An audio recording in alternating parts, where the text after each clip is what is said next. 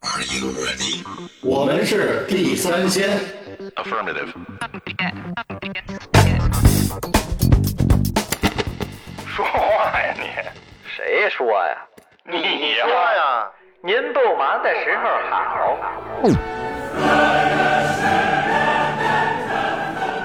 三二一，您不不忙忙的时候好好。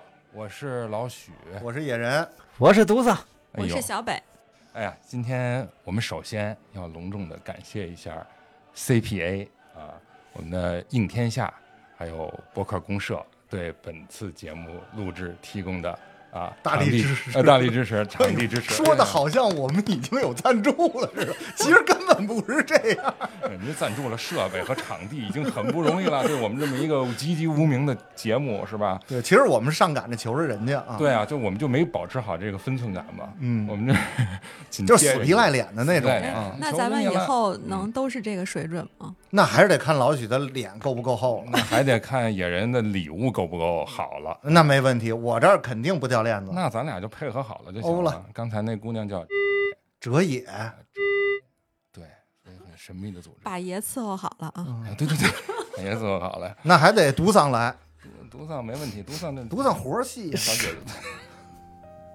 行吧，这个 犊这期的主题啊是什么呢？我们从喜马上搜搜罗了一下最近大家热议的一些热点话题，对其中其实不是说搜罗 热议的话其实我们故意啊，想在喜马上啊，这喜马上有一活动，是说连续四周打卡就能瓜分那个二百个亿，还是 两还是两你千他妈你要把这个骑马瓜分了是吗？然后我们就照着人家的这个呃话题选的，反正按野人这节奏，我们估计这个今年喜马的这个上市计划还是得失败，啊，就反正有我们分一杯羹，那就都没戏了，都没戏了。嗯，对，这话题是什么呢？就是家人之间是否应该把握一个分寸感嗯，啊？陷入沉思了。对，陷入沉思了，这怎么回事儿啊？这是啊，就是就是确实这话题那个还是大家生活中和呃这个这个人与人的接触里还是挺有感触的啊，对，啊，所以杜桑在这个最早这大纲里边写到什么呢？就是有人说啊，是现代社会人与人之间的这种分寸啊、距离感，就是成熟人的标志。成熟的人呢，就会给他人留有余地啊、留空间给自己。怎么是留空间给自己啊？就是哎，对，其实也是给自己留空间啊，做到张弛有度、进退自如啊。所以我觉得，其实这个分寸感呢，就是。其实就是社交礼仪中的这种给人的安全感啊、边界感，这不就最近比较流行的这种心理钝感心理学的词儿？钝感是什么？钝感就是你对一个事物给你的刺激别那么的敏感，就跟敏敏敏感相对的叫做钝感，是不是就是那个就是就是你别反应那么强烈。就是七龙珠里边那波波那眼睛就钝感？就我一说你，我说老许你这胡太长了，老不刮，哎呦，你又把这当回事儿了。啊，你就自个儿钻被窝里还想，哎呦，我这哭了胡子到底刮是不刮呀？特啊特难受。你这意思就是别太敏感呗哎哎哎啊，对对对，反正反正啊就是可能会认为就是这个分寸感把握的好的人，可能他就是情商高的人吧，嗯，可以这么说。可以这么说。可以这么说哈。啊，都算你得首肯了，对对。你有什么要补充的吗？分寸感，或者说你跟别人说话的时候保持这种，呃，不能叫距离感吧，就是分寸感。那分寸感，你给别人留出这种就是舒服的空间，嗯。呃，无论是在物理距离上还是心理距离上有这种空间的话，对方就会觉得呃很很舒服、很自如，嗯。然后也会跟你有一定的这个就是，其实有点，我觉得两个人交往或者交谈的时候，就像跳舞一样，你你不能太近，你太近了的话，对吧？就就这个关系没到那份儿上，你太近了嗯就不合适。嗯，主要看你跳什么舞是吧？你是说交谊舞吗？跳什么舞其实跟两个人的关系更有更有关系，而不是跳什么舞就得。你你跟一个很关系不熟的人，你能跳跳亮哪儿的舞？好家伙，这个，呃，你到底跳过多少种舞啊？我发现 哎，我发现那个都藏真的很善于就拉跑题，不过我觉得 对吧？是，但这点我觉得还是我站杜桑，他说这个这个比喻我觉得很好。对，这比喻倒挺美的。对对对嗯但是我想象不出来杜桑跟谁跳舞的样子，应该是就脑海里想象不出来。你会跳舞吗？我没看，我没，我不会跳舞啊。我其其实想到这点的时候，其实我之前看过一本书，就是呃，婚姻就像双人舞。哎，这个这个待会儿再说吧。啊，这没啥。不是，我觉得你的这个说话方式啊，就像特像贾那个谁，呃，贾行家不是，是像贾，是像那个那个东北一家人里边儿牛小伟牛小伟，啊，就是有一集也是跟人聊天的时候，就说你万一有一个你不是特别懂或者聊不开的一话题，你会说，哎呦，你说这事儿，哎，我突然想起那事儿，然后马上就是开始聊那事儿。还行还行，人家这不是我一一贯风格嘛。但是我要是说说跑了，那就回不来了。还好咱除非我没有提纲要自己啊，对对对，就回到提纲，就但是这个咱刚才说的，其实都是一个社交场合或者说公共场合的一个就是距离感啊或者分寸感。那面对家人呢，就是家人和你按说是不分彼此是吧？互相这个这个袒露胸怀的这个这个人，那是不是还要把握个度，是吧？这就是咱今天要谈的话题。那咱们赶紧进入第一个。第一个问题就是，你认为你和家里的谁啊？这谁可能包括爱人、孩子、父母、嗯表哥、表姐，是吧？八竿子打不着的亲戚，是吧？你跟谁但还都是有血缘关啊有系的血缘关系，人，有血缘关系？，或者啊是姻亲，而而哇塞是，吧？姻亲还要保，是要保存，是要保留分寸感小姨子啊，就别把自己带带走啊，对，这个嗯是跟谁最难控制这种他分寸感？说的是婚姻的姻，啊，最最难保把握是这么个姻亲吗感，为什么？咱一个一个说，啊咱谁先说？抓阄，要不然杜桑先说。杜桑最复杂，说说说说说哪个？是不是？那个大纲你做的，你告诉你，你是不是是要下本这呢？第一？没没有啊？没有。我觉得他的眼神就是出卖了他，啊，他肯定在看从他的眼镜儿里能看到那屏幕里他在看别的，你是不是在看什么片儿？嗯，American 片，就我们现在说第一个问题啊，就是你列的这个，你认为自己和家里的谁最难把控分寸感？我觉得跟越亲的人越难把控分寸感。谁？你跟谁最呃，父母啊，呃，夫妻呀、你孩子呀、泛指，现在说的是你，就是回归到你个人我啊，啊。我我觉得跟我妈吧，哦，嗯，亲子关系我觉得这个对亲子关系什么例子？我觉得这个可能跟人跟人跟人也有，就是跟脾气也有关系。哎，你们俩都什么星你座？你和你妈会啊？不会是因为这这星座不合？跟星座，我觉得，我觉得跟星座有挺大关系的，因为我信这个。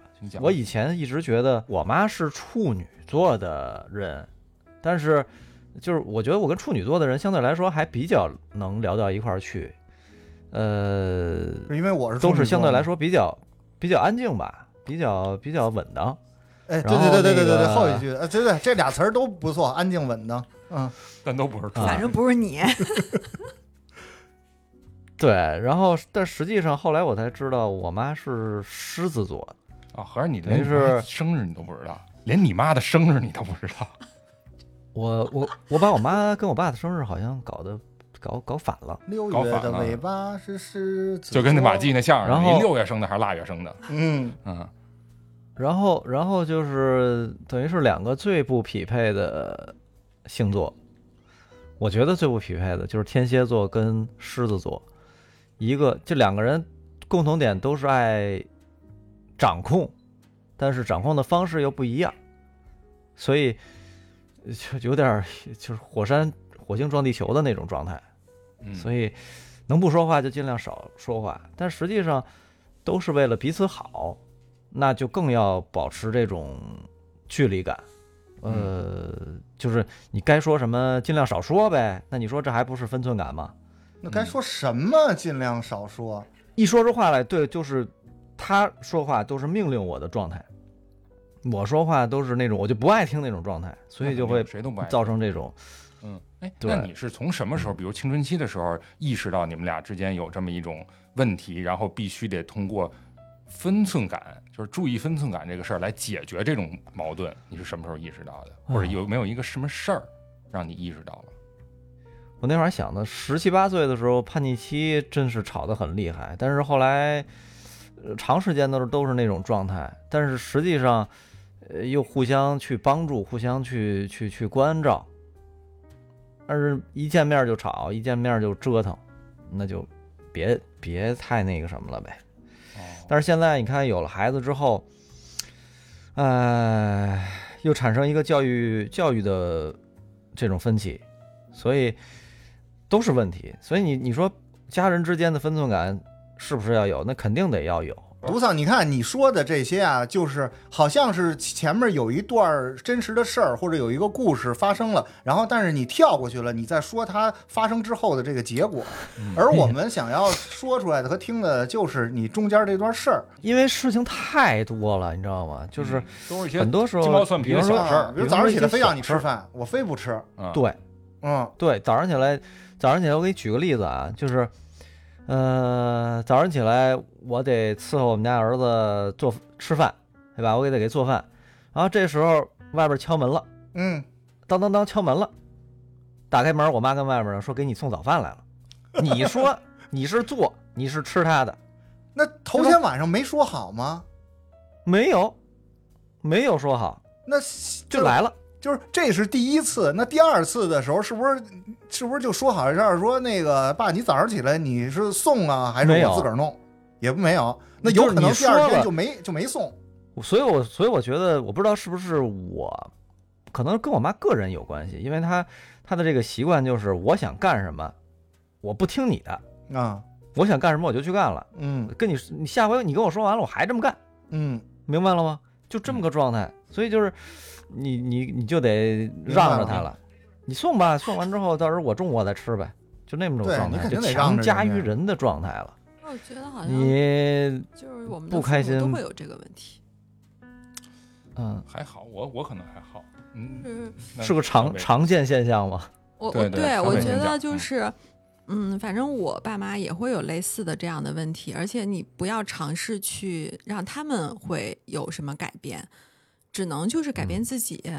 所以我这么多年跟我父母沟通或者跟他们相处的方式也做了很多的调整，然后现在基本上就是我为了避免跟他们产生一些冲突或者矛盾，其实我会呃有一些真实的想法，我就不会说了。嗯因为我哎一旦讲出来了，就一定会产生争吵或者是矛盾。对嗯对，呃，我就觉得，我不知道这个叫不叫拿捏分寸感啊，但是实际上有时候挺难受的，因为就是觉得父母是最亲近的人，但是跟他们都不能说自己真实的想法和心里话，就会也也挺矛盾的。像那天，嗯、就是发生了一些事情，然后我特别想跟我妈妈去说。可是我又觉得我说完以后，可能她也理解不了，或者是可能会给她增加一些烦恼，所以我就选择了没有说。嗯，那心里就会想，那应该跟谁说呢？就如果连自己的爸妈都不能说，嗯那该怎么办？就是有的时候这劲儿也挺难拿的。但是我觉得人长大了、成熟了，可能这些都是我们应该要去承担的东西。嗯，每个人都都有这种所谓的秘密的树洞，呃，跟谁都不能说的。但我不知道你们男生也会有这样的，就是类似的烦恼吗？比如有一些事儿，你们会有那种想跟父母去说的一些事儿吗？呃，我跟你这这个现在直接就是说父父母是吧？其实我这第一题的这个这一块的感觉啊，也是就是我跟我妈就是这个分寸感，但是分寸感我是在哪儿呢？我倒不是说是，呃，我有什么话我不不好意思，或者说我跟他说，那那个难以启齿。我就是在他有一些习惯，就我我只有对我妈的时候啊，就是她的生活方式和有一些做法我看不惯的时候，我老爱跟人急，就老爱特别容易急。嗯就是那个比比如说他他老爱在家看电视剧，电视剧爱奇艺，我得给他买那个会员那个会对，嗯给他买会员。插播一那个会员呢，那就把爱奇艺逼了。嗯啊，那个会员啊，他要便宜的那档呢，他是 IPE 它 便宜的那档啊，一定是连续包年。那么连续包年到第就买完之后要把那个连续包年给他那个手点手动得给它关了嗯。点没了。然后呢，每一次因为这么多年了啊，就包括连续包月、连续包季、连续包年，每次都帮他调，结果他后来还是不会。然后这个我就特容易急，然后急了我就让他去问客服去。我说你、你这个那个你在哪儿调什么，该问谁你就问谁，嗯，啊不要问我对你别问我。啊，然后呢，另外呢，就是他手机他爱玩斗地主，嗯斗地主呢，就是有时候那豆儿会输没了，输没了他又得拿那个苹果手机我那账号给他充，他一充我那嘣儿就弹出一短信来，我就怕他挨什么电信诈骗，挨什么坑了嗯，啊。然后后来这个也容易急吓人。啊，也容易急。另外他不会充值，这我也容易急。就是但是呢，这只对我妈，就是那个别人，比如我小舅或者说是我们单位年龄大的，或者社会上，或者外边一个那个、嗯呃扫大街的一个阿姨要问我一个，哎，小伙子，你看我这饿了吗怎么点餐？我能嗯老耐心了啪，弄出一小黑板来，啊，我给他一。二三四五啊都给他写出来。啊哎，这个是饿了么什么时候成立？，对，这 成立那没法说那么细，这我也不知道啊。所以这个呢，我就觉着有时候跟这个父母这块儿分寸感把握嗯不住的时候呢，就是因为呃，这个呃，即便我言多语失了或者急了，这个没有那么高的成本。我急了，我妈也没怎么着，也不会怎么样，是翻回来还是这样。爹妈但是我跟外人或者是怎么着急了，哎，可能就会有反噬的有代价，这有代价。是人嗯嗯这个是可能是是不是那个犯罪成本为零？你这分析我特别认可有可。点怎么有点像窝里横？对，就是我我我也是，都这样认可都这样这个。对，但是我就觉得这样不对。不对，是不我对已经特别的有意识的在控制了。嗯比如有时候我妈会也会问我，你说，哎呀，我还是很那个耐心的，我来教呢，一步一步一二三。后来我就开始做那个流程，就是一个截图一个截图画箭头，嗯嗯嗯，然后到最后还是不会，好然后嘛我又炸了。就是这样，我觉得你们男生是不是普遍对自己的妈妈都没有什么耐心？有有点儿就是北京，我就所以说北京京话啊特别的这个形形容一个事物啊，特别精准，就是这耗子扛枪窝里横。窝里横，嗯你看，还是耗子，还得是扛枪啊。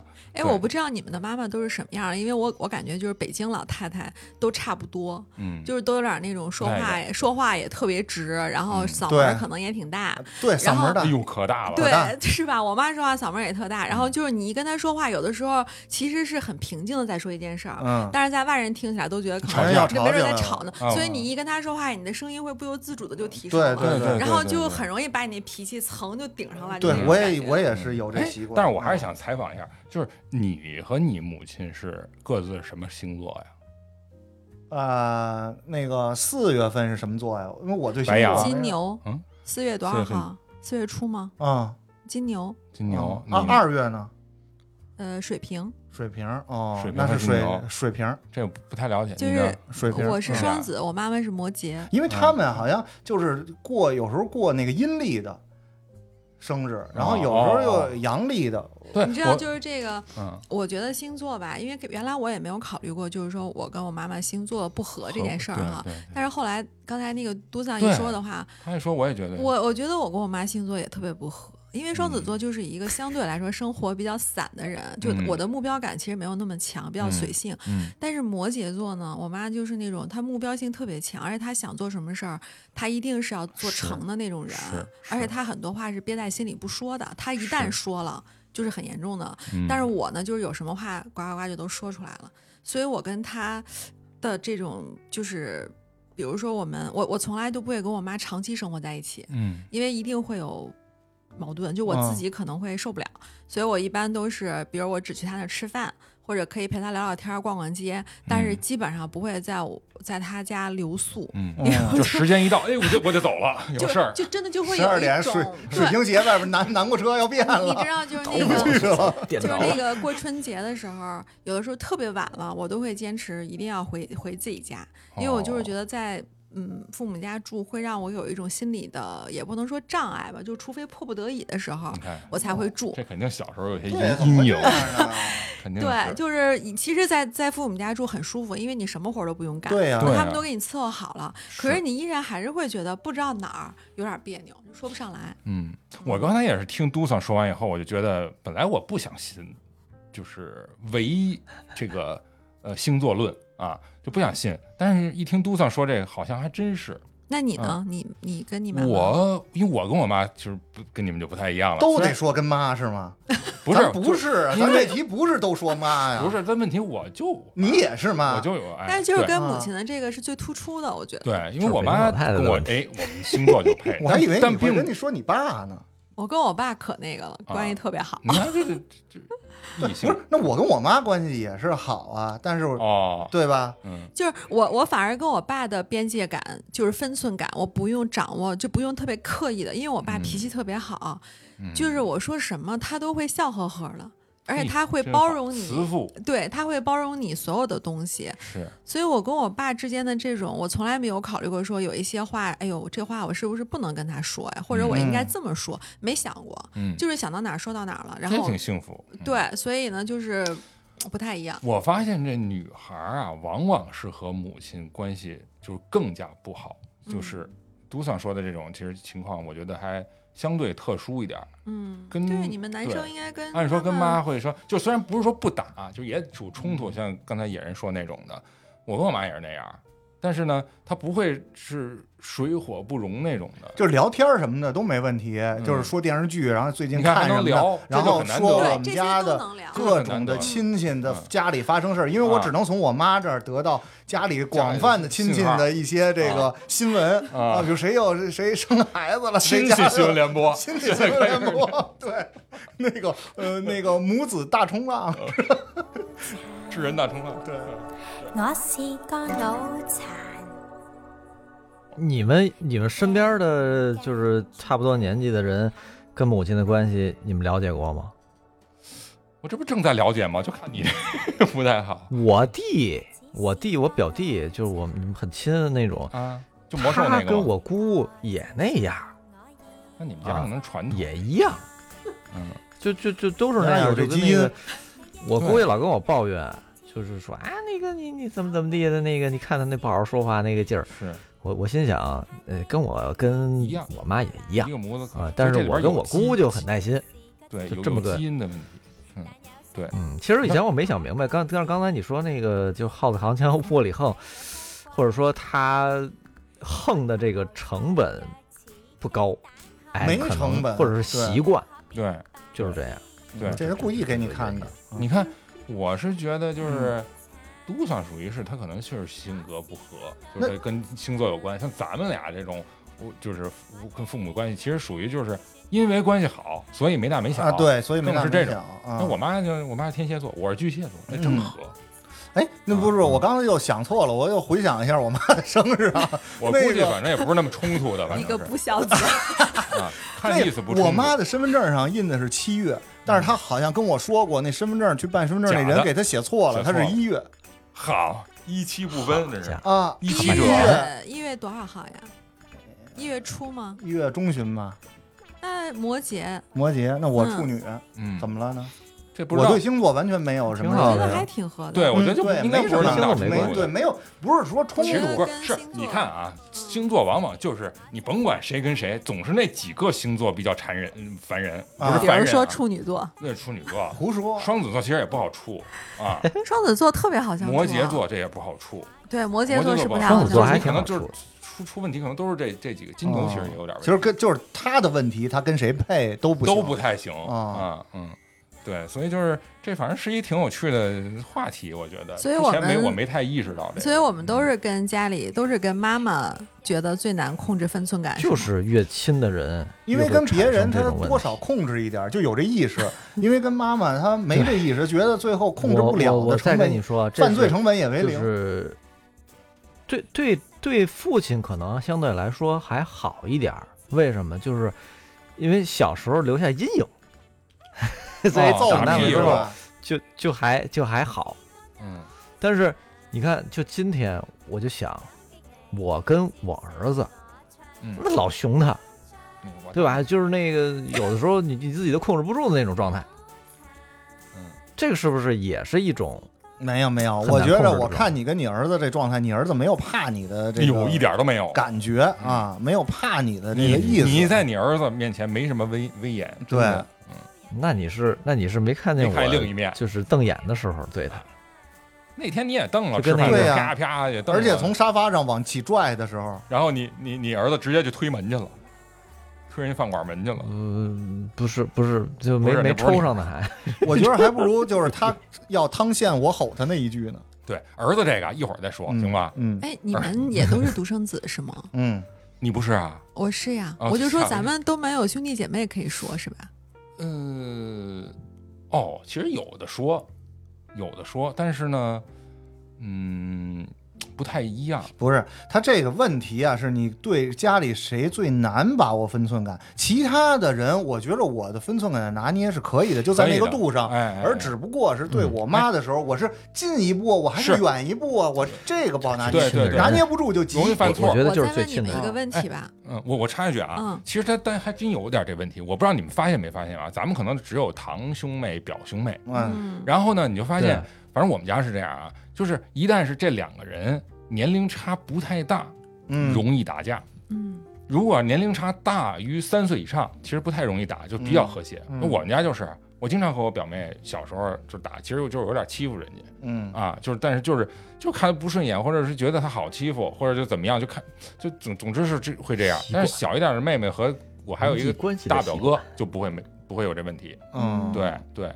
离得近的容易打，我不知道你们会会不会有这种感受啊？打着亲骂战啊。这样嗯，对我小时候也老被我表弟欺负，因为我们两个人其实年龄差的就差几个月，嗯，然后但是他就比我小，然后他就总欺负我，然后家里人还重男轻女，所以那时候就那就很被欺负。惨了，然后所以导致我现在都不跟他联系，然后所有的那个社社交媒体全都屏蔽，屏蔽哦啊，然后呃过节什么的，只要他在我就不会出现，就但他不知道，他还觉得还挺那啥的，但他觉得挺好但是其实。对，其实我心理阴影很大的，啊又有什么事儿啊？啊。就是被欺负惨了，就是那种，比如说家里吃个东西啊，然后如果说他喜欢吃，我就绝对不能吃。就比如说这个、哦这个鸡蛋只有一个，那肯定嗯就是他吃，我就不能吃。但你要吃呢，家里大孙子是他管还是别人管？我我姥姥姥爷会管。姥姥姥爷会管。所以我觉得这啊跟家长的这种引导有非常大的，是，然后然后他倚仗的这种爱吧，他就在家里面就是真的就是窝里横，无他法无天他要是不高兴了，他就满地打滚儿、嗯对，啊，就是那种然后什么活儿呢都得是我干，所以我我特烦他。嗯，嗯，这节目他也不会听啊。对，没事，听了也讨伐一下没关系，嗯，对，所以咱说完这这家里这情况，咱就转而说说这种因为结婚话，因为两性关系聚在一起的彼此，就是嗯这个夫妻和情侣之间。其实这个，我觉得往往可能比那些刚才咱说的，尤其表亲啊，什么堂堂兄妹，嗯可能那亲多了，比比你可能嗯父母可能有时候也要亲，嗯是吧？像像你像我，我老婆他们家，她就她从小都没怎么跟自己父母生活过，嗯，一直是分分在两地啊。是吗？，对，就所以你就可能跟我们更亲吧，就这种情况。跟你更亲。那那肯定是嗯啊，对，所以就这种这种就是怎么把控这种距离感。其实按说就应该是亲密无间，对，按说对按说回到家就应该是。知无不言，言无不尽。有那些不好的事儿，回到家里该吐槽吐槽，哎然后该那个哭哭，该笑笑啊。所以在咱们说这选题的时候，你看杜桑写完那个这个大纲，我当时就是脑海里就想的是这个任贤齐那首歌，就《心太软》里边，就是相处太难、啊，嗯相爱容易相处太难。嗯这歌其实歌词特别平实，但是实话就是一旦进入一个感情的这种瓶颈期哈，嗯关系确定了，然后甚至结婚了，有孩子了，嗯一，下就要拿捏这个关系，变成情感液化了。就是嗯就是太极推手，就这种。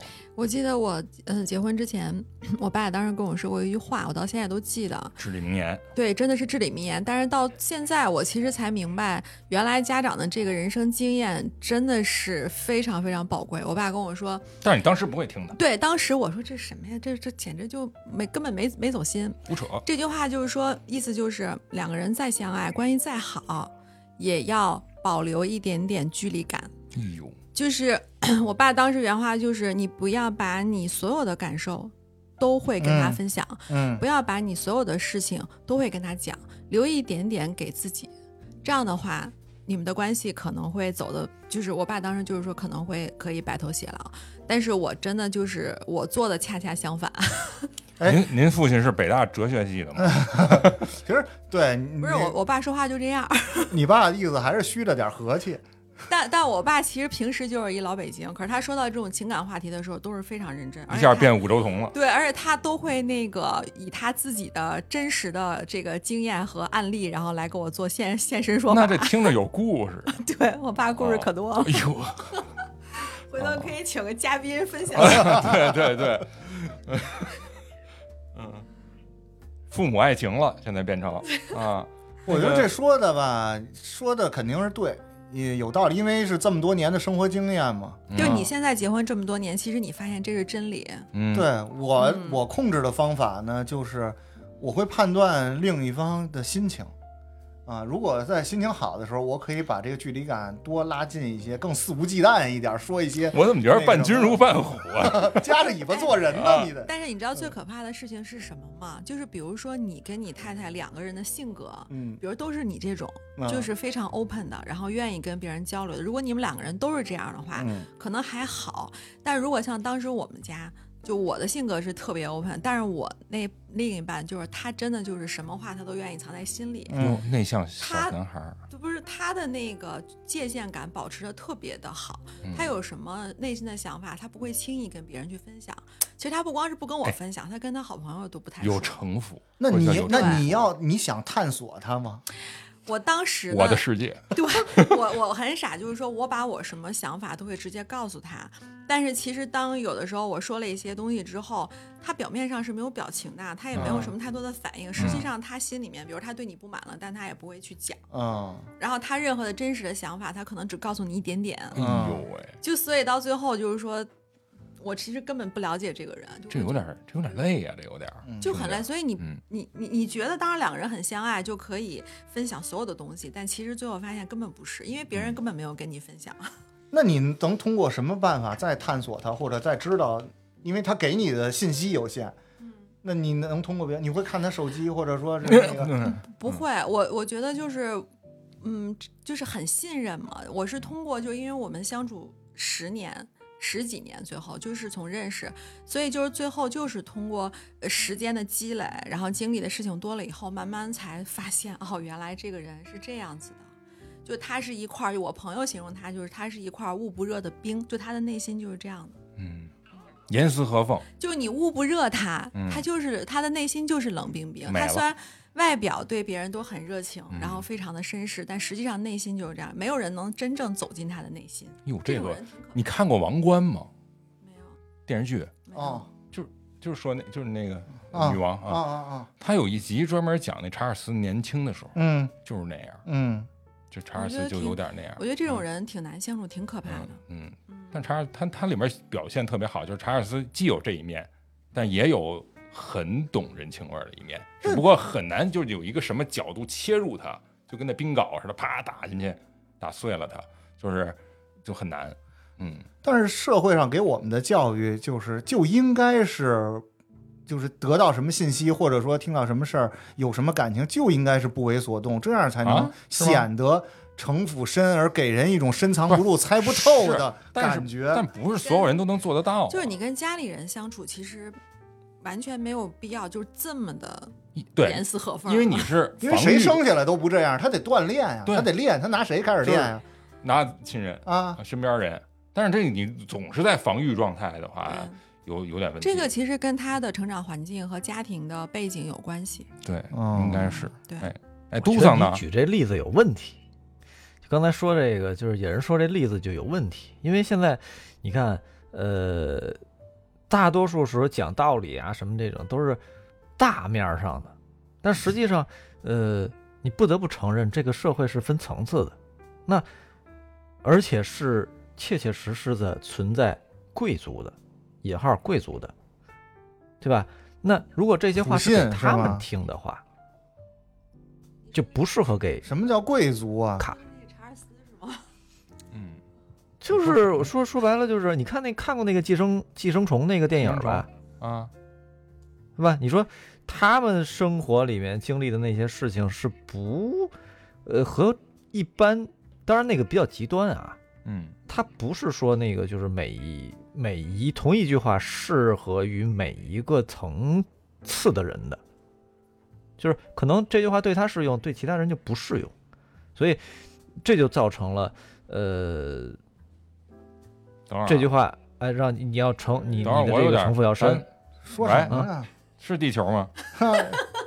我没明白，你要表表表达是不是说夫就是妻现在我们我们说的现在是自个儿家的事儿，你说的是一别人家的事儿，但是我们坐在一个旁观者角度上，我们不知道他发生了什么，也不了解他，哎所以我们咱就没法判断就这意思。咱就这么说，杜杜桑，就是说这个你你和你曾经的这个这个这个嗯，妻爱人子啊之间，就是这种分寸感或者怎么样，是不是？因为你也说过，就是我想有没有别的想想去分分享？嗯，就从分寸感、从距离感这角度来说的话，其实我我就挺，我挺其实想想想挺搞笑的，就是完全就是呃，生活在同一个空间下的两条平行线，可以这么说，对，可以这么说。但是这个事儿是呃这种这个问题是我自己，我我我我已经预见性了，我已经预见到了，嗯明白吗？因为我的那个我我一开始对婚姻的态就是观点可能跟一般人不太一样，嗯，嗯，就是就是要找个陌生人呃，互补的关互补的关系，互补的关系，以及对这个就是家庭这个组织的贡献，以这个为呃作为家庭的一个基石。但是，就是从我觉得从大的角度来说，这么着想是对的，但是呃，你就不能掺掺杂太多的情感因素在里面。但是你一旦掺杂了情感因素在里面的话，就会呃出现一些问题。这都这都家人了，我觉得我觉得就肯定不可能跳过情感因素。但是呢，嗯我就突然觉得你这种感受啊，因为之前也听你说过一些，我就觉得就特别像本山大叔说那个，说什么？就是嗯，距离拉开了，美没了，就是那就可能就是这么一状态。人死了，钱还在。对对对，啊，对，不太匹配，嗯，这这个这个，但是我因为和杜桑其实有类似经历哦，啊，这为什么有这类似经历呢？就是说，这个为什么有失败的婚姻？其实更多的，我觉得就是我自己的原因，就是没把握好这个这个分分寸感，直接就崩了。退一步海阔天空。对对对，就本来我那应该，那你是那种特别粘人的，就是跟他亲密无间的那种。粘粘人无尾熊。我肯定不是粘人无尾熊，我肯那定不是。那那你是怎么没把握好那个分寸感、距离感呢？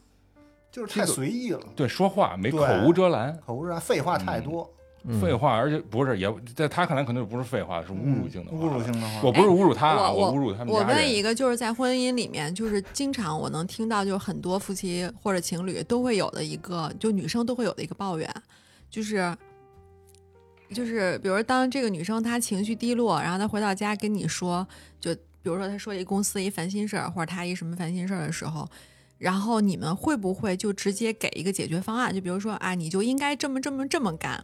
但实际上你这么说完之后，你会发现对方其实会更生气了，或者更难过。怎么能这么说呢？其实他就是就那对，其实他就是想让你抱抱他，或者就是安慰他你就他一下。听着就完了，你就跟他一块儿骂那个让他生气的那个人儿就我完了我。也会骂呀，啊，我也甭管谁对谁错，你就现在谁在场，谁就是对的啊。不是，但是我之前的那个问题，它不在于这个，就是主要可能还是这个比较传统的问题，就是和他娘家之间的这种，嗯嗯就是就是对方父母的越界以及这个不尊重造成的一些，就是嗯你看，这就是关系整个大家庭里衍生到我边的们俩人距离对方父母感变了不，尊重你，没掌控好。不尊重我们家人。这不是你的问题，哎，你说什么他说这不是你的问题，啊？是我觉得是我问题，这是整个四个人大家庭的距离感没掌控好。对就是就是对方呢，就是一个乖乖女。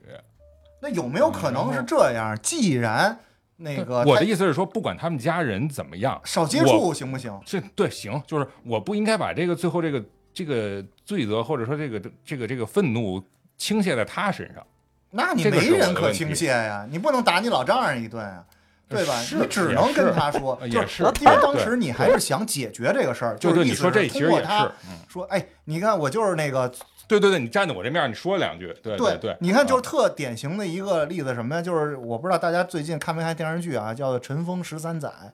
里边有一个警察，就是这个警察台播的？咱俩怎么就是爱奇艺啊，爱奇艺现在热播。迷雾剧场，迷雾剧场，哦陈峰十三载和龙龙城嘛。嗯然后这里边其中哎，有龙城是我认识的人写的啊。有有一小子，你别老插谁写的？颠啊！龙城，龙城不是什么龙城，十三载，《龙城十三载》里边啊，这个主角是一年轻的警察，陈峰十三陈龙城说的龙城十三全给带了。全他妈带跑偏了，穿就穿跑偏了。嗯矛盾、虚伪、贪婪、欺骗，幻想、疑惑，重新来。那个重新来啊，《尘封十三载》这里边的主角，一个是陈建斌，一个陈晓，一个陈晓，就是那男的哈。嗯然后就我说就是那男年轻的警察，他在刚结婚的时候就，因为他原来在派出所工作，然后呢他就特别喜欢刑警，所以他调到刑刑警去了。然后没干几天的时候呢，有一次一个小型的家家庭聚会，就是这个女方和女方的父母还有这个警察一块儿，这警察来晚了，父母就不太高兴，然后这妈呢就话里话外的就酸这女婿，就是一个是，哎，怎么你这刚没当几天这个刑警，你工作哪有这么忙？你没当当这个小刑警当几天，你就应该给领导端茶倒水啊，你还能有什么案子能轮到你啊？然后呢，进而说到他的工作，就是说不行，让他爸给你活动活动，找一个更踏实安稳的工作。我们当时把闺女嫁给你啊，就是看上的你会做饭顾家，我需要你照顾我们女儿的。嗯啊，然后呢，这个过程中，当然这个女儿就特别喜欢这男的，就又给男的剥虾呀，又不让他跟老丈人喝酒啊，然后最后这女儿听不下去了，就说的是妈，你要是在这饭桌上接下来再说一句让这个警察下不来台，或者哪怕是一点点的暗示，我们拿起包就走。你看，这个就是这个女的站在这个男的角度上，在维护他的一个呃一个基本的一个尊但严是啊但，是最后他们肯定离婚了。没错，说的没错。哎，那为什么呀？呃，还没演到呢，我刚看到第四集。我我我猜啊，我觉得啊，除了说他的工作性质以外，这女的就会把他惯坏了。从一开始的时候，其实他就在这个男孩面前，其实是降低了他家人在这个关系里面的地位，然后抬升了他。他其实并没有处理好这个关系，我觉得就这样的话，其实对他们的婚姻关系是不利。因为我自己就是这样的，就这就是失败的经验，你知道吗？嗯就说白了，你给他惯坏了。嗯然后呢，他认为就是你都这样不尊重你爸妈了，那我其实无所谓啊。嗯，哦，嗯，但是我听挺挺解气的，挺解气的啊，老许就是 肯定是希望当时。呃，他能够站在你边儿拍起桌子就说掀桌子掀桌子，掀桌子他掀桌子。我觉得，我觉得啊，那就说明，我那就说明当时对方家长真的挺过分的，是不是？嗯，就是为什么？是他们看不上你啥吗？就就是穷小子呗，嗯，嗯觉得人家从这个人家是庭的对对这社我社会地位，对对这么多我我刚才跟野人他们说过，就是他认为我都不是北京人，就是人家嗯认为三代以上的三代以上才叫北京人才叫北京人。其实人他们第二代是天津的，嗯，狭隘。嗯，对，反正就是那种嘛。对，就不说那么多，人因为人家也没有什么，人家就是这么生活过来的，人在那圈子里圈子里也能够。呃，那个吆如鱼得水如鱼得水，是是是是对吧？人家觉得我的这一套对哦生活方式和这个指东问西的，这我都没问题。对，我啊已经密封在北京城里边了，哎，嗯，几千年都在这儿。对，所以就是这这可能是就是你就是当这个你和就是双方都是啊，就是你和就是家人之间这种掺和在两个人的这个事儿里边就特别麻烦，这是一特别 糟糕的咱们中国，我觉得中国独亚洲国家吧，东东亚国家独有的这么一个但是基本上大家都是还是。呃，即便有这样的问题啊，也是希望能在大面上吧。哎，我们是一个相亲相爱的啊，对对对，呃大还老强调这个大家庭，哎，一到逢年过节，我们就得把两家人都得弄在一起，大家啊得坐一块儿吃饭。对对对其实大家哎特有压哎力都。，你说这特对，就是他们虽然对伤害了我们吧，但还特愿意说，哎，咱一块儿那哎，个聚聚，啊，对一块儿打打麻将。其实我们是特别不愿意去，你知道吗？我怕我妈别扭，就。对呀，肯定的。对，所以就这种这特别难拿捏，这这也是其实影响夫妻间的这种这种嗯。分寸感。还有一小事儿，我觉得这可能很多人都有，就是说，其实其实这就引申出来另外一个问题，就是我岔开说一点啊，就是你看，呃，就是父母父母的那种状态，他们还是大家族的状态呢，就是哎是。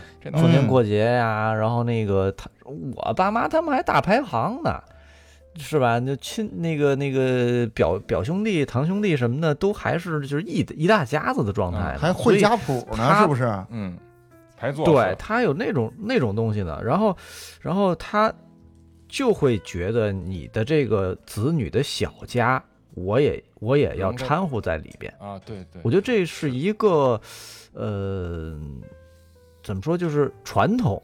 传统，但是现在太快了，社会发展的这个就是，呃，亲家庭结构发展太快了，已经变成了两个两个人是一个家庭，但实际上咱们小时候跟他们跟咱们的这个已经差很多了。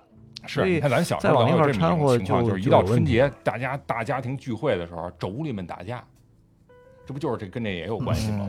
啊，妯娌们打架。那现在你说哪儿这没有了。现在随随着老年，比如说爷爷奶奶去世了去世了，大家也就是这样。啊，就但是我就是印象最深，我就是参加过我媳妇儿他们家的一次这个家庭的呃聚会，高峰会高峰会是在那种一个大的，就像会议室一样的餐厅里，多功能厅还有多功能厅，还有墙上还有一个大那个电视。啊，乔布斯出来了，吃完饭之后要绘制家谱，在电视上把家谱座次顺序什么列出来，最后刻成 VCD 啊发给在元座的元宇宙某一个人。元宇宙哎呦，我们俩当时他可能也觉得有点那什么啊，这个进行到这环节的时候，我就我还我还挺兴奋的，我想看看呢，他拉着我赶紧走。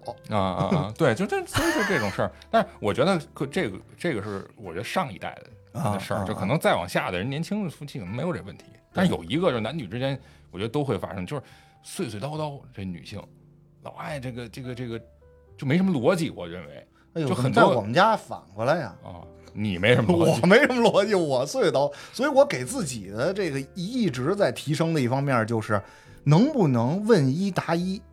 哦，这个是对我自己，我给自己别提的要求扯闲篇儿对，就是咱们老是习惯的是什么呀？你问我中午吃什么，我恨不得从早上起来开始给你说这事儿，啊啊啊我就怕你是什么听不明白。啊而反过来表现出来的是我脑子里的逻辑不清晰，和我表达这个事儿没法用言简意赅的方式让你听懂。而且别人啪一打断你，完完了啊就从从头捋还得这特麻烦，一说到，我觉得嗯就是觉得这问一答一真是一特难的一个哎，野人，我我我真的认识你，就是虽然时间不长啊，但是这刚才你说的这段话是我认识你以来，我觉得你说的最最诚恳最最动听的一段话。就是我我我其实也特别觉得一个人，我我因为我就是看别人跟别人说话，然后我就觉得特别烦那种。絮絮叨叨，就是那种特别发散性思维，比如我就问他中午吃啥了，然后他就能开始跟我讲中午吃这面怎么做的。啊，对，我觉得这种人我特别烦，嗯而且也很浪费时间，嗯然后说不到点儿上。嗯所以你刚才那番自省的话，我真的我觉得哇塞，嗯，对你印象分一下升了好几个档次。还是三十多分儿。其实我就是絮絮叨叨，哎我有点絮絮叨，就咱们但我觉得我絮絮叨叨，我是有有逻辑，就一条线的，嗯你知道吧？尤其打架，一打架，这女孩就说话，我觉得就是就经常就是你说跟她说 A，她跟你说 B，嗯就跟牛小伟差不多，嗯就这种状况，我这女孩关注的都是情绪，啊，对对对对对，男人关注的是理解决问题。理包公，这得有一包公。女孩是你先把她气儿理顺了，你跟她说怎么解决，其实都行。哎哎，对对对，我就就这块儿你特善于拱火是吗？，对情商就比较对，真的，我就觉得我挺善于拱火的 那你这还是，呃，别人救护着你的时候多，需要对吧？啊，对，，可能是别人救护着你的时候多。是是是，对，所以，但是再往下聊吧，我觉得杜桑这提纲做的有点意思啊，怎么又回到父母这儿了？我之前没看，应该刚才聊，就是说有很多就是你称呼家人的这种称谓，其实这也体现一个分寸感的问题。这不光父母，夫妻也是一样啊。哎呦，哎，我就有一哥们儿，人家称自己的这个爱人啊叫太太。太太，哎呦，这个就是我一听吧，我就觉得特穿越怎么还太太？哎呦，这个有点坐在桌子那边去了，然后 是吧？有那个阿阿依土拉公主是吧？哪儿哪儿的人啊？天津人就是太太，啊，这是夫人这是我太太，上海啊就这种。然后这个是不是由于这个场合而出来的称呼啊？对你说这对哎，就是他呀，就是经常在一些他觉得可能别人特别高端的，哎，不是啊不是这意思，反正就是他，我觉得他有这倾向，他跟我可能不这么说，他他他他当着一个其他人，他可能就要就要这么说。这个人是不是平时都特别好端着啊？有点有点是吧？一般都这种的才会说什么太太啊、先生啊这种。然后我就就跟他杠着，我就说那我就是夫人。啊然后他说不对，就说那个说那《西游记》里那洞主那才叫夫人，牛夫人什么之类的，小田那对就那种，我说这不怎么不对呀对，我觉得能能可以用啊，他就觉得不行。你看这怎么着？我非得说贱内啊，对，这是吧？对，屋里的，屋过去叫里的屋里的。你看，这就是、啊这其实就是分寸感，或者说这种距离。其实你说叫屋里的，或者我们家那位，经常有啊过去北京人有时候，啊其实这就没什么你们没什么存在感。这这这这个是你跟别人提起来嘛，对吧？对啊，那就是说，你跟比如说你怎么称呼你你你你你第二人称你太太，我对我就我就叫他一小名儿呗，嗯，啊那他喊你呢？他喊我小名儿嘿，嗯，拿下巴颏指人，天天拿下巴颏指京人啊，嗯就是这样。监狱怎么走？对。唱，让我一辈子抱着你，你别不乐意；让我一辈子抱着你，你哪儿都别想去。啊，反正就是这，你看还有一个，我就举个例子，就是我有一同事，人管自己父亲叫，他姓孙嘛，叫老孙，老孙，哎，我就这样，我就叫老冷，是吧？就当着面儿吗？知对道对对对，就不叫爸哎或者你说这老孙怎么怎么着，就这样，就是嗯，老孙啊，嗯，我估计这和他成长过程也有关系，可能。我有时候跟我妈说话，有时候说的比较那个开心了，我就会叫大姐，哎呦嚯，王大姐，姐姐姐姐啊，不是就是就大姐。大姐，然后我妈，如果这个时候旁边有别人，我妈就说：“你看这孩子没大没小的？”嗯但她其实挺高兴的。嗯，嘟桑呢有什么特别的称谓吗？都算上。我觉得，我觉得就是这种分隔，呃，应该是对的。就是如果从传统的角度来说，我觉得是对的。你你们身边有人管老家叫摊吗？摊，对对，还有摊，哎，对，这个什么摊就是他字儿下边加一心对，啊就是您是上上面一个你，哦，贪老人就是啊，您就是比方说我知道有个在形容我父亲我母他亲的时老人家。他们哦他们都是都是那样的，就是他们不是他们是，就是他们他们，就是你把那个他换成贪，啊，贪，对贪，你身身边我我弟，我就这样，就是他这第三人从小称敬语，就是哦，只要比他长年长就是您，啊长一辈儿，对，北京人是就是摊爱说您，对，然后都是跟爷然后爷奶奶什么的这样说。这个这个独桑，这还是说的是我们对外边的人，我们是我们对社会上的人长一辈儿，我们都会说您，但是你会回家跟你妈说您吗？会，他会也会，我觉得这样说这样说是对的，就是但这是嗯体现了一种我觉得距离感。对这个没有对错，这我管我妈我就叫刘朝瑞同志，嗯，不是，那你跟他说，你会说你怎么怎么样吗？还是说您怎么怎么样？你你也是。我好像也是。我说你，我这没有哎您，，但是我是当外人的时候可能会说您，但是一般不会这么说，就不会带出这。我就是，当外人，就是是这个场合里边，如果有一个不是我们家的人，嗯，我就会这么，我就会说那个带一些敬语。呃我我啊你你们想没想过一个问题，就是韩国或者日本，哎，对他们为什么有敬语的这个概念？对，有一套敬语系统。那你说会不会是因为说了敬语，所以这个距离感会远了？我觉得就是远了嘛。而我不说这个敬语，它有一个尊卑制度好像是没有什么没大没小似的。我我觉得你们距离感说这个其实就是尊卑制度。那你这个东西如果说没有很强的这种呃等级分分隔的话，我觉得会乱。会如果从呃，尤其是上位者的角度爸爸还是爸爸我是。活了这么多年都没乱。对，这没法乱，这这怎么乱？你你不是，我觉得这个距离感是自己心里面的。就比如说，我跟啊我爸妈在家里说话，也都会说您怎么怎么样。有的时候我一说说多了以后，我可能就说哎你怎么怎么样，然后我会立刻再重新说一遍，说啊啊您吃了吗？嗯然后我给他们有时候发微信发文字的话，如果我不小心打了你，我会删了，重新打嗯您。哎呦，这这这可真是呃，对，但是其实呢，就是在我心里面，其实他说的对，嗯这是心里的一种距离感，就是我刻意的会保持这样的一个敬语。所以，总之，我就如果是父母这个问题哈，咱们跟父母之间关系，我还是挺羡慕，就是像那个野人说的这种，就是老谁老谁啊，老谁，就其实这跟嗯国外就比较像了嘛，就就直呼其名了。啊对，啊，但这并不意味着，就是你可能还有机会和他平等的交流，对，这个起码留这么一个空间吧，我觉得。哎，我刚才特别想问你们三个人一个问题，后来给岔过去了，嗯就说到父母这儿。你们会跟你们的父母表达，就直接说我爱你吗？怎么可能怎么可？能？哎呀，说不出口。对，不可能啊。那你们的父母会跟你们说同样的话吗？不会啊，类似的话吗？比如说会，这个年代，那你们跟我觉得跟会，年代有关系。哎你们，但是我第一次，我记得我第一次出差，我出差出的时间比较长的时候，我回家给我妈，我和我给我妈打电话，我还是说了一句我想想她哎了。对对我也说过想他会说想他，对，那你们平时会拥抱吗？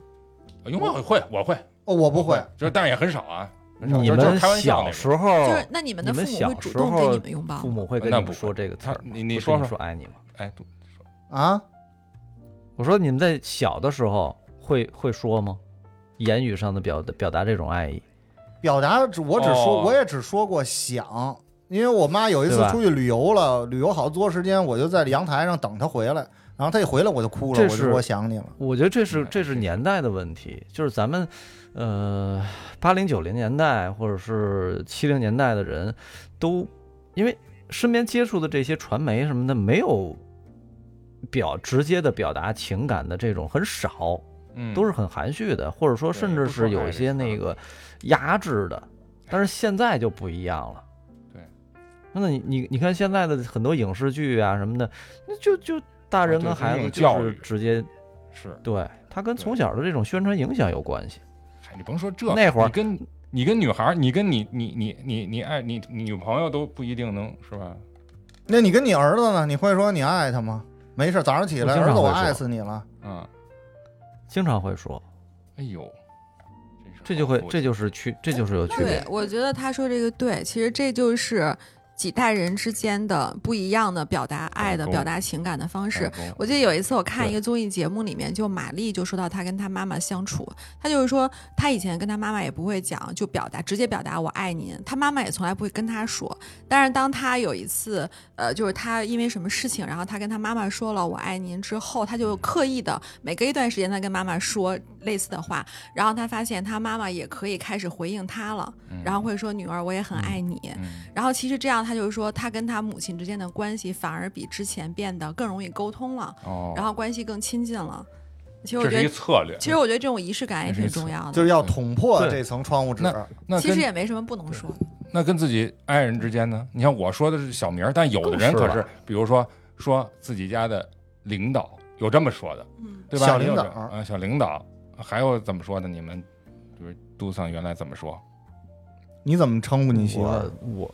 我媳就是媳妇儿，媳妇儿媳妇儿，哎呦，啊这真可以啊，这个真北京对啊，这就是北京的正常的称谓嘛。啊！嗯，女他怎么孩儿呢叫你啊？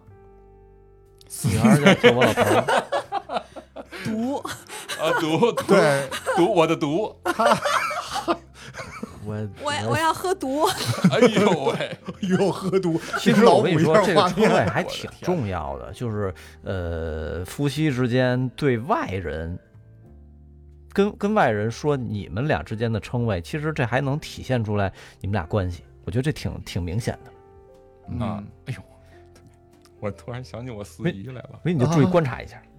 她当着我们的面说他，就我四姨夫的小小名儿，而哦且，那小名儿还特别那个，哎呦毛毛毛毛。毛，毛。哎呦，一说我就这对我就是，哎我我觉得你四姨夫刚才这个三居室都抠出来了。特别尴尬，特别尴尬，真的真的真的特别你尴尬是是我一我尴尬。你尴尬还是在地平线上的尴尬啊，你啊四姨夫估计已经是都是吧？钻到钻到地球另一面去了，对，就这种，所以这也挺挺微妙的，反正啊，挺微妙的，嗯相亲相爱嘛，对挺好的。嗯，往下可就到了这孩子，真到孩子这块儿了。之前这个呃，都算说了呃跳戏说了半天，但是现在真到这块儿了，就是你和孩子之间关系，因为我们都没有，所以就得说说你你你是怎么看待这问题？就是你是不是该控制住孩子，还是说你跟孩子之间也甚至保持一种人与人之间的这种平等的空间？我跟我觉得我跟一般家长还不太一样，因为呃本身现实条环境就不一样，很少有一个男的自己带孩子。很少，你们你们对吧？很少很少有这种情况，基本上都是妈的带孩子，而且从法律上来讲，呃，正常情况下都是判给妈的。但是我这情况哎就是不一样，因为第一我有就是 我我是带惯了，然后我是觉得，因为正因为当爹的他跟当妈的不一样，所以这这几年我也在思考这种问题，就是，嗯、作为一个父亲来说，他肯定没有作为男性来说，肯定没有女性那么呃怎么说，呃有耐心，然后愿意去那么样的倾听孩子的想法，尤其在孩子年幼的时候。但是，这就造成了一个爸爸，你看咱们也是，爸爸小时候跟你的关系肯定没有妈跟你的关系近，对吧？这就是一个就是距离的问题分寸，你你肯定是妈跟孩子聊得更多，但是，嗯，这是应该的，在小的时候，我觉得应该多跟孩子去沟通一点。随着他年龄的长大，然后，呃，无论是父亲还是母亲，跟孩子的分寸要更，呃，或者说距离感会更大一点，越来越大，越来越大，然后直至把他放出去，送走，嗯，直至把他就是就送走，你自己自己活着去吧，你自己挣挣钱去吧，否则的话，那变成什么，对吧？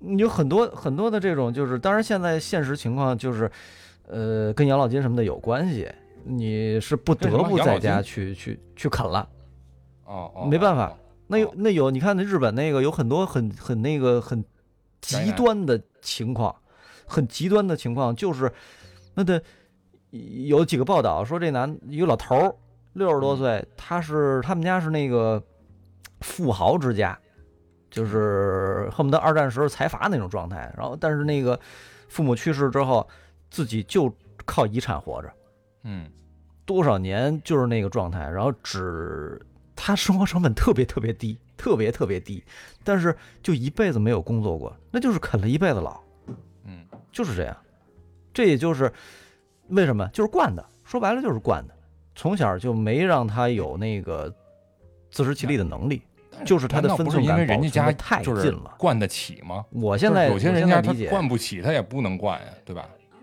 是因为他惯得起啊，就是因为惯得起啊，而且没有这种意识啊。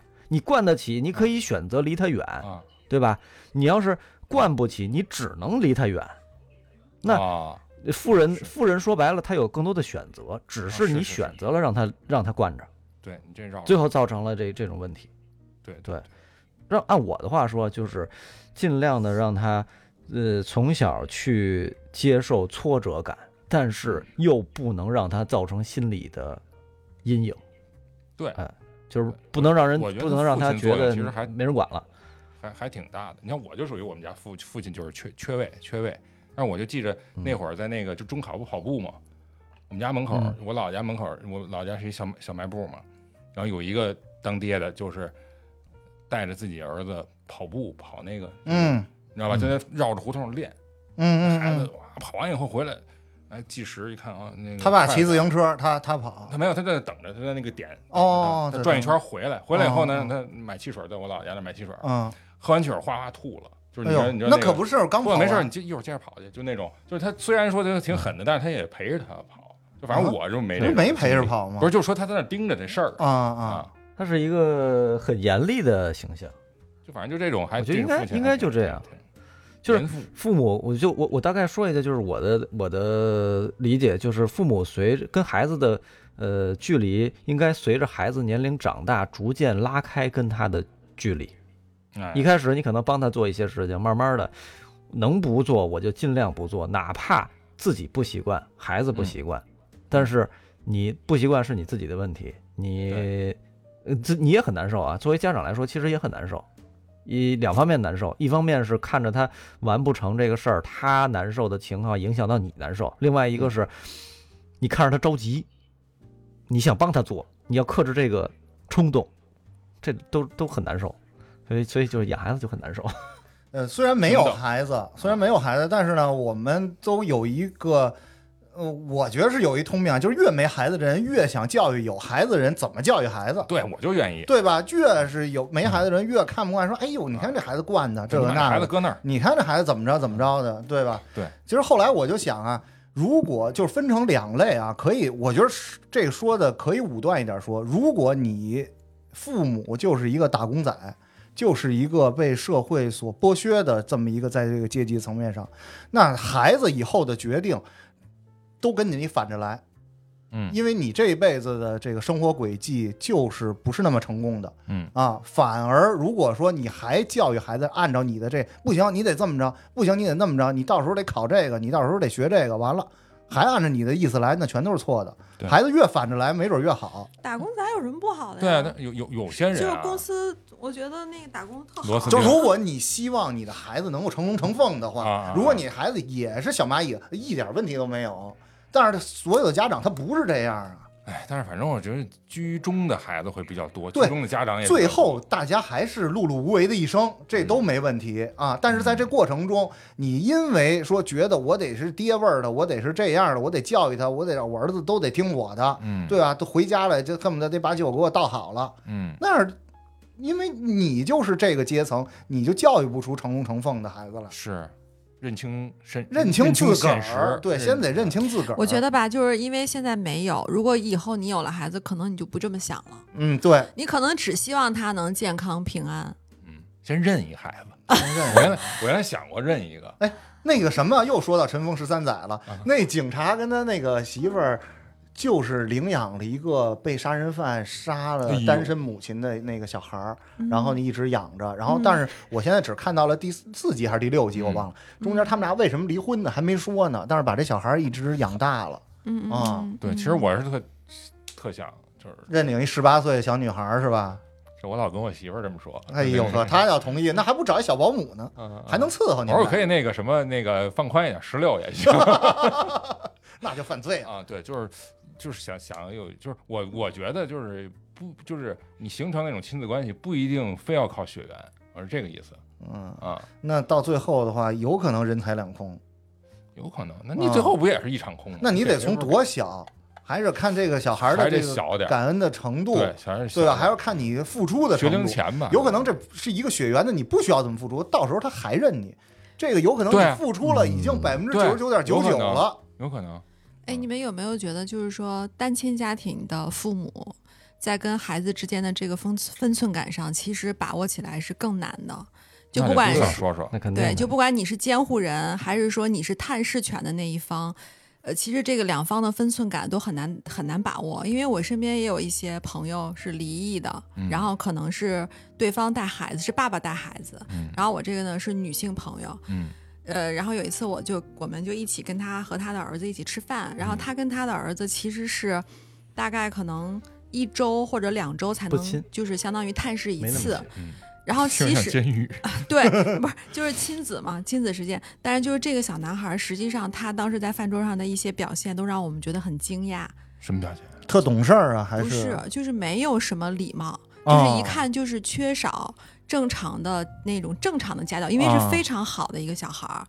但是我这个朋友因为觉得平时不能经常陪伴他，觉得很亏欠他，所以当他出现了一些没有礼貌的这种其实不好的行为的时候，他不嗯敢，嗯或者他他也不想去哦纠正他，嗯因为他他觉得他觉得他亏欠过分他欠。过分小心了，这就是啊，然后，然后，然后事后呢，他还跟我们探讨这个问题。他说：“你说我是该说呀，我应该说到什么程度？我应该怎么管？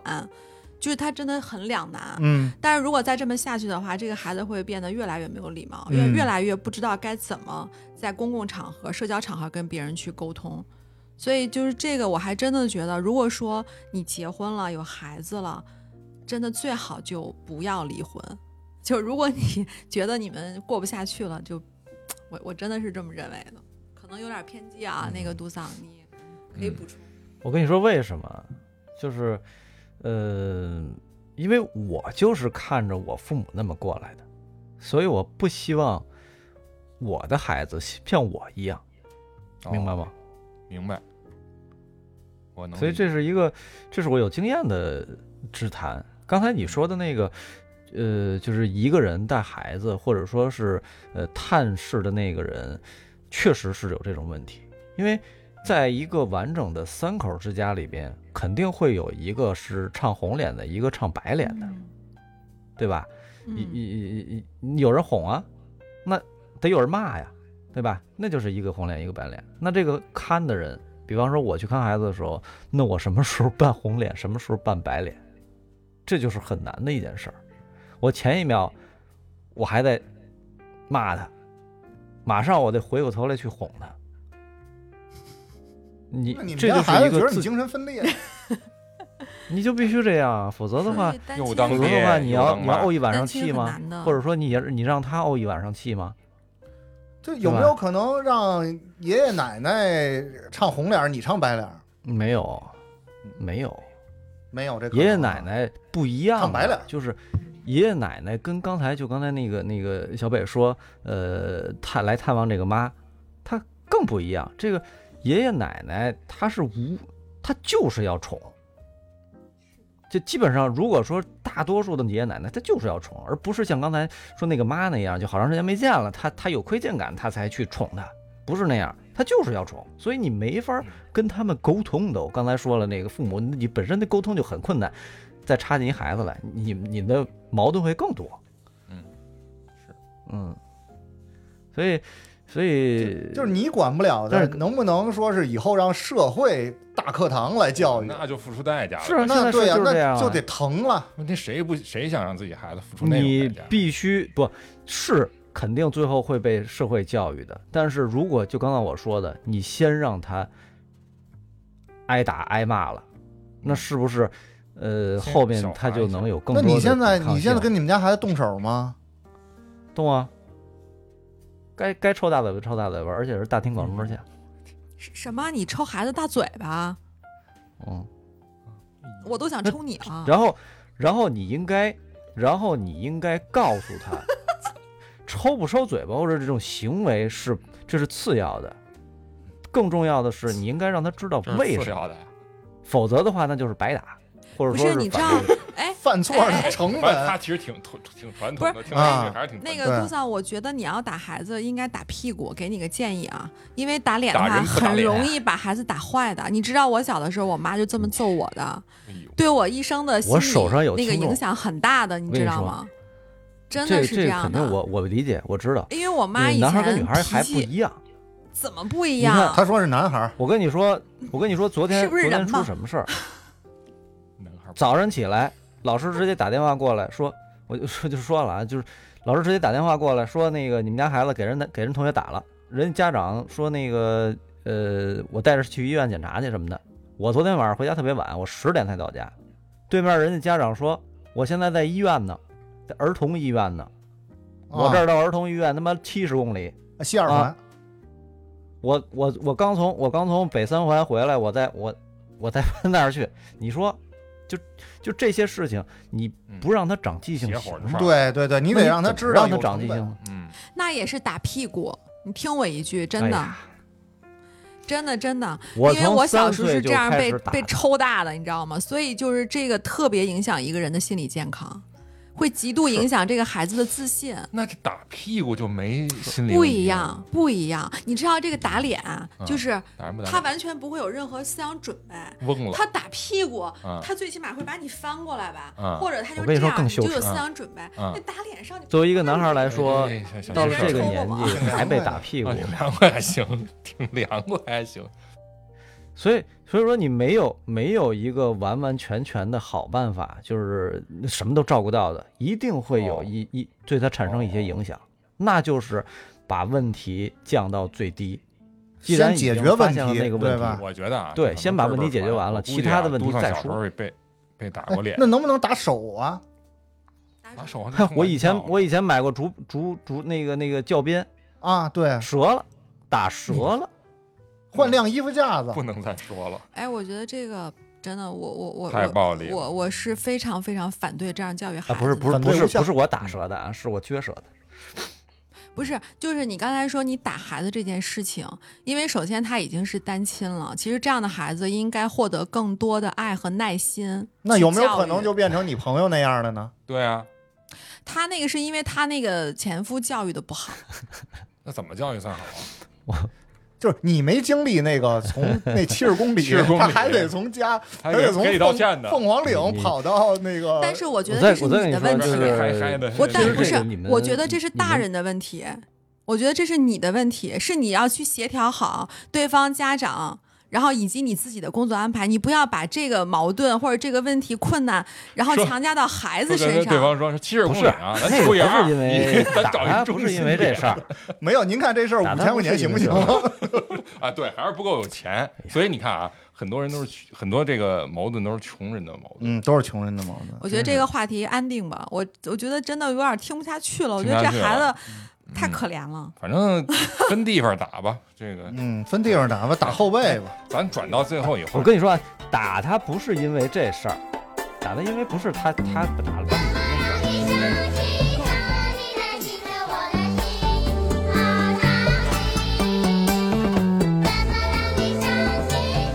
就听完以后，任何事情都不能打孩子脸，这就是我告诉你的原则。跟班主任老师说，我爸爸要追你。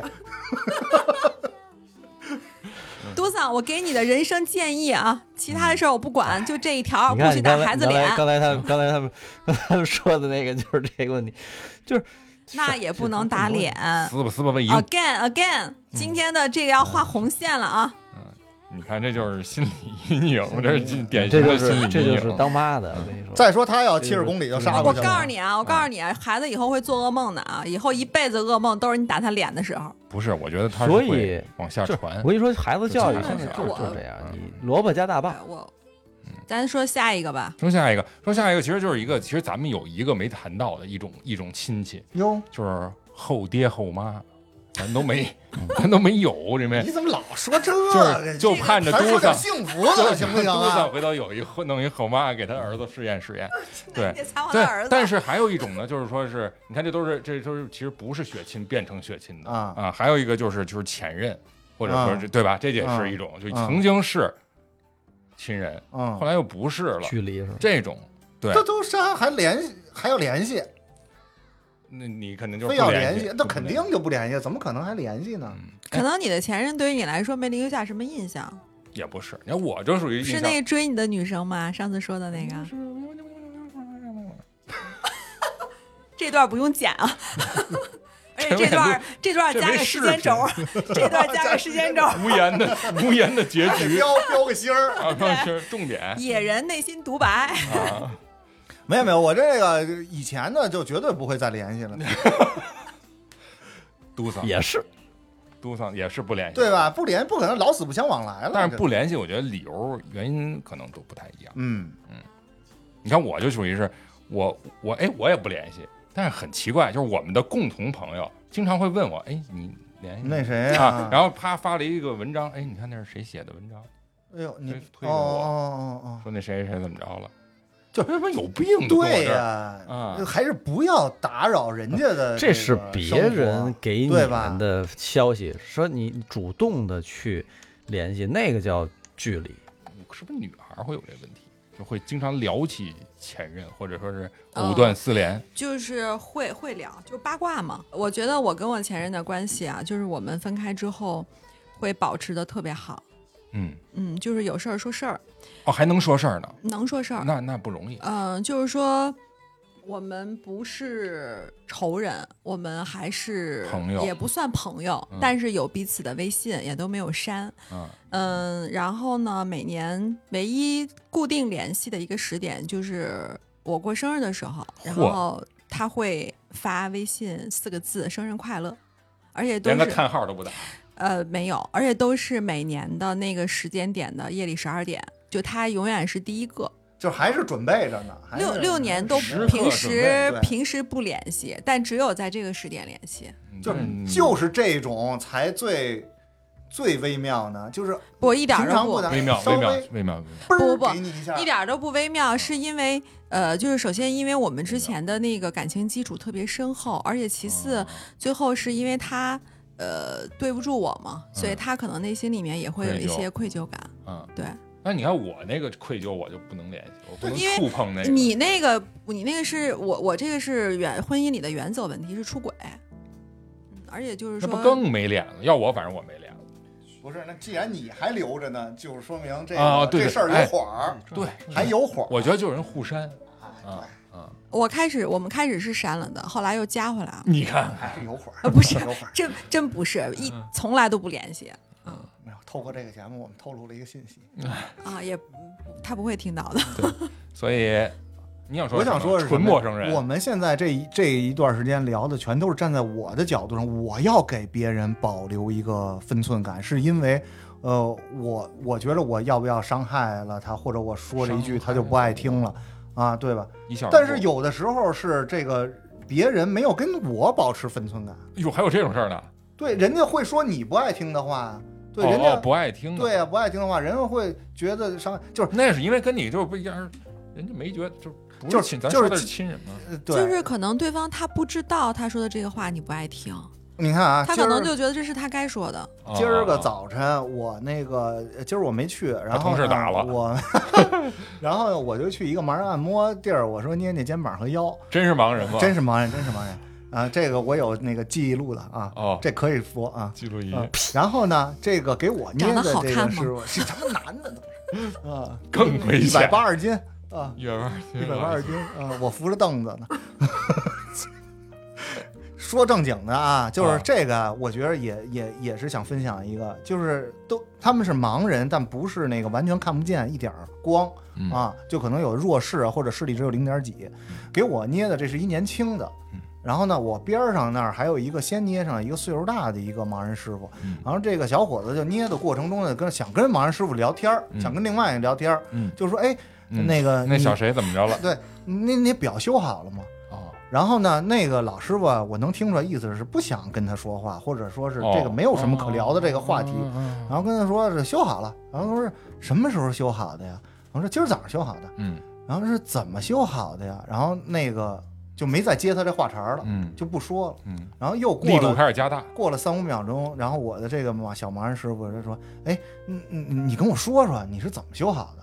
就是他渴望知道，人知道和跟他交流，嗯。因为他没有看到那个场面，嗯，然后他渴望把这个信息对告诉他，然后那人其实也有点不不耐烦了，嗯。就说这有什么怎么修的，我就瞎鼓捣鼓捣鼓捣鼓捣就鼓捣好了，跟你描述不出来，嗯，说不出来。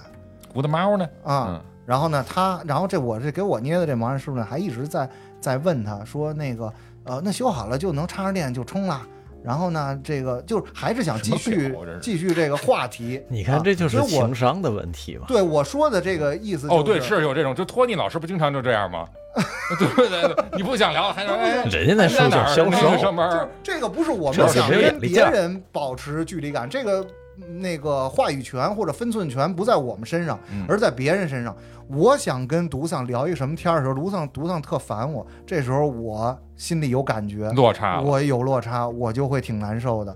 在这个时候，我们能想到这个例子，我们可能对别人都大家都善意一些，都客气一些。啊嗯，就是虽然说你特不想跟他说修表这事儿，那我跟你说，哎，我是把后盖打开的，我就拧俩螺丝，嘿，凑巧就好。不是你说这不是我吗？就我就特别愿意配合人家聊，啊，但实际上有时候也不爱聊。是吗嗯？你跟我有没有这种感觉？跟你没有，哦，要不然咱们不会做这节目，那看 是吧气，就是是吧？独算这很容易能听出来嘛。这就是很容易，对对对，对对对，就我能听出来，那个我给我那马上小他已经哎听出来了。但是你跟一个人，甭管是熟人还是生人，他有没有在认真听你说话，这还是能察觉出来。能察觉出来的，啊，就我眼神儿就飞了，或者我手里弄着，我就说着说着话，我就看手机了。你像原来有一个，我记得 QQ 上的那个时代的啊，那个笑话，就是说有的人，你不是能设置那 QQ 你不在以后就是那个自动回复吗？有一个人就把它设定设定成然后呢，然后一直然后 然后那个他就一直然后，然后那个对方的人一直跟他聊，手一直跟他聊聊了一中午。高手高手高手，就这种就是属于是不太能知道对方是什么样的一个情绪的，哎呦，这可是真是高手。然后呢，学到了，牛。牛牛牛对牛牛，所以一，个非常良好的倾听者，嗯嗯，啊，对，学会倾听，这不是都桑在总结里边说的吗？让我们 与人相处的时候，无论是与家人还是与呃朋友之间，保持一些原则，包括呃尊重彼此的个人空间，即便是家人之间，也需要互相尊重对方的隐私和个人空间，避免过度的干涉和侵犯。然后是呃学会倾听，在与家人的交交往中，要学会倾听对方的想法和意见，尤其是在沟通和解决问题的时候。耐心的听取对方的意见和建议，尊重对方的感受，这样才能让对方也感受到你的善意。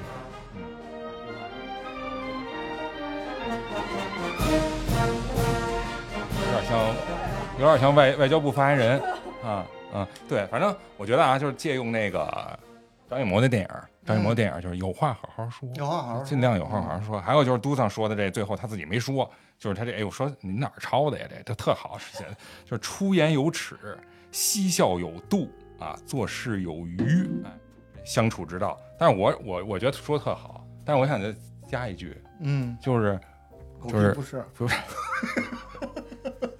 就是就是偶尔释放释放天性，哎，对，就我是觉得就是别出现那种就是暗恋，然后不是就是自个儿老憋着，就是这事儿，我觉得所有事儿都是这样，要不然是我难受，要不然就是你难受，要不这然大家一块儿甭好过。这事儿如果说必须有一个大家都不难受的方法，就是有利益交换的时候，要不然、嗯要不是你难受，要不是我难受。如果说一定要让我难受，我不如让你难受。但是情感价值还是价值，也不要太嗯，不不不，对，不是说让接对家人，对，是对所有的啊，所有的。我再跟你们说一句啊，啊，你说，你知道最后这段话怎么来的吗？是我问了 GPT。哎呦，行，合着不是人说的不是人话，感觉最后啊，你怎么会猜到？他不是本来就拿这个软件写的吗？那么感谢你的收听，《地三鲜》将在各大音频平台上线，欢迎大家收听订阅，一键三连，随手转发。如果您对我们哥几个聊的内容有共鸣、有建议、想质疑、想吐槽的，都欢迎你在评论区留言输出，互动交流，我们都会回复。同时呢，想听我们聊哪些话题，您也可以在评论区告诉我们。好，就这么着，咱下期再见。千里来相会，